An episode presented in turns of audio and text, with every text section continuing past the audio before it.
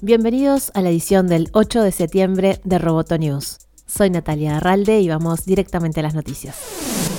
El fundador de ByteDance, Zhang Ximing, buscó una reunión informal con el embajador chino en Estados Unidos para solicitar su consejo sobre la situación de TikTok, según informó Reuters. Si bien la reunión no se llevó a cabo y la embajada derivó al equipo de TikTok al Ministerio de Relaciones Exteriores, los funcionarios chinos vieron en el enfoque de Zhang un punto de inflexión y una señal de que está dispuesto a recibir ayuda del gobierno, según el informe que cita fuentes del gobierno. La semana pasada China anunció nuevas limitaciones a las exportaciones de tecnología que podrían complicar la venta de las operaciones estadounidenses de la red social.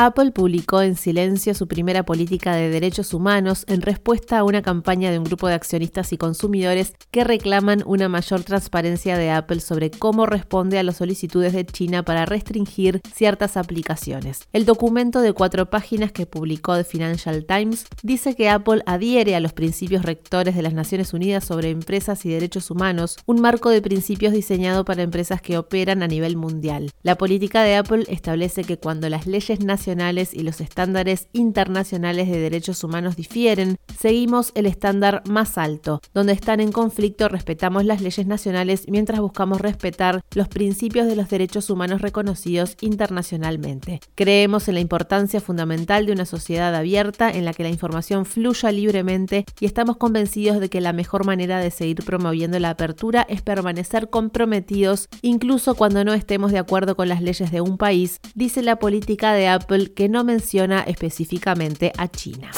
Colombia ordenó a Google instrumentar medidas para cumplir con la protección de datos que está capturando sin la respectiva autorización del país, informó la Superintendencia de Industria, que es el organismo encargado de la protección de los derechos del consumidor. La superintendencia aseguró que Google utiliza cookies, archivos con los que se capturan datos personales que se instalan en dispositivos móviles y en computadoras ubicadas en el país. La decisión se tomó luego de determinar que la política de tratamiento de información que maneja Google Google incumple en 52.63% los requisitos que exige la regulación colombiana. Google deberá implementar en Colombia un mecanismo o procedimiento apropiado, efectivo y demostrable para que al momento de solicitar autorización a cada persona para la utilización de los datos lo informe de manera clara y sencilla.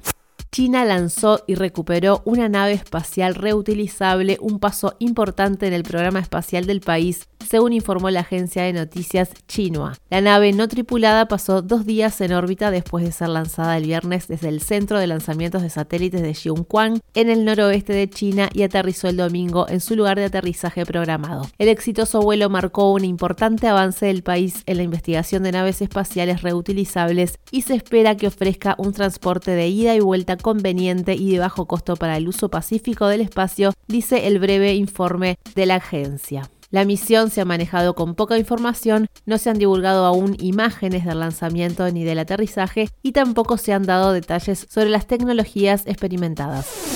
Roboto News es parte de Dovcast. Te invitamos a seguirnos en www.amenazaroboto.com, arroba amenazaroboto y facebook.com barra amenazaroboto. Hasta la próxima. Roboto News.